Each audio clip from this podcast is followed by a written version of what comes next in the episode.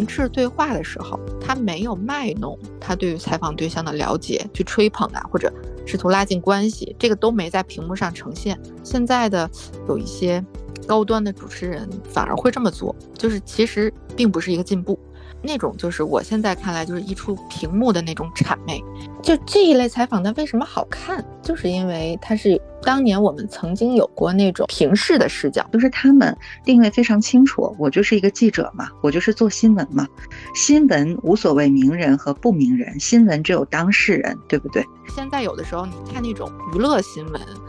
恨不得采访的那些小主持人或者是平台捧起来的去提问的那些人。都是要在跪着地上捧着他们说话，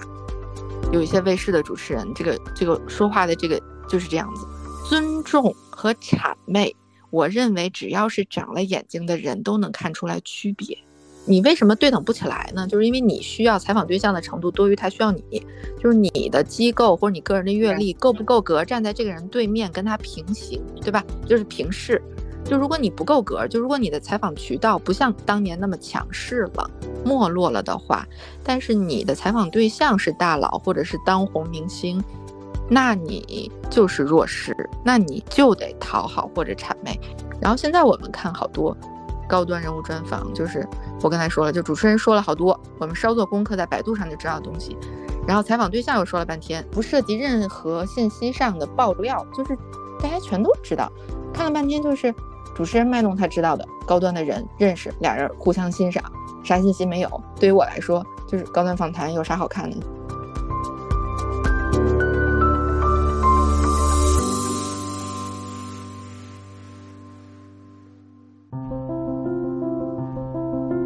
听众朋友们，大家好，我是 Angela。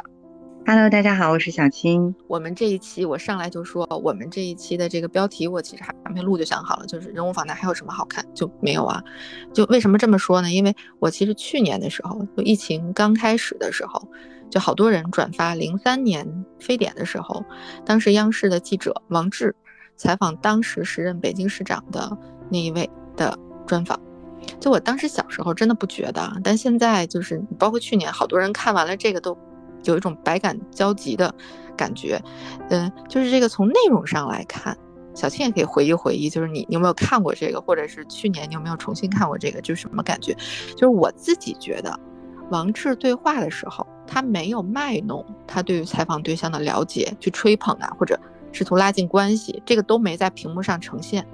他就是所所谓现在的有一些高端的主持人反而会这么做，就是其实并不是一个进步。然后呢，那那种就是我现在看来就是一出屏幕的那种谄媚。然后王志他在零三年的时候，虽然面对了一个全国知名的，一是级别高，二是就是风口啊，对吧？当下风口浪尖上的这个人物，他用了最平等的话语体系去对话，他不是跪着，是站着问的。在这种提问的姿态，就是我们现在有的时候你看那种娱乐新闻。恨不得采访的那些小主持人，或者是平台捧起来的去提问的那些人，都是要在跪着地上捧着他们说话。有一些卫视的主持人，这个这个说话的这个就是这样子。然后我记不清是谁说过啊，就是跪的时间长了就站不起来了。这个这个跪，这不是对采访对象尊重的问题，我觉得尊重和谄媚。我认为只要是长了眼睛的人都能看出来区别，对吧？然后产生区别的起因，就是说你对采访对象的需要程度，或者是了解程度，给你往回拉一拉啊，是不是能营造一个互相尊重的氛围？就是我给你往回拉一拉，我觉得这个时代。确实有变化，Angela，这个时代是有变化的。时代有变化。哎，我我我觉得是，就是说怎么说？你记得有一个新闻吗？就是当年两会的时候，陈道明老师他也是作为这个政协委员吧。那当时就有一个事情，大概是，呃，我们国内的一个记者，他就发了一个夸奖陈道明老师的一个。呃，微博类似于，他就说陈道明老师在帮他改这个采访稿，嗯，当时出了一个比较有意思的现象，因为，呃，锵锵三人行讨论的这件事儿，那当时嘉宾就说了，说那个，呃，这个这个嘉宾是本来就在就是说这个女记者所在的媒体工作过的，所以就是也比较知道这个事情发酵了以后，这个媒体内部的一些讨论，说国内的这个记者一致认为这个女女记者没做错什么，那就是你就是写完了稿子就要给对方看嘛。对吧？就是要问对方，我这个表达是不是你的原因，是不是忠于了你的表达？那国际方面的记者呢，整个都非常的鄙视，就是你作为一个记者，你怎么可以把你发声的主导权放在别人的手里？啊，就有这样的一种说法。所以我觉得，像刚才 Angela 说的，他们怎么说？就主持人或者说记者，像王志是一个典型的记者。我没有在去年回看过采访，但是之前我一定看过他的采访的，就因为我追他的采访嘛，以前新闻调查这些东西都是追的，虽然现在印象也不深了，就是他们定位非常清楚，我就是一个记者嘛，我就是做新闻嘛，新闻无所谓名人和不名人，新闻只有当事人，对不对？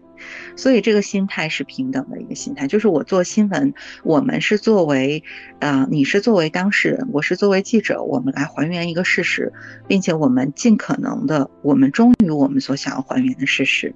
但是到了这个年代，很多，比如说像你说的娱乐明星的访谈，我觉得本质上主持人对于自己的定位就是我可能是在帮他做宣传，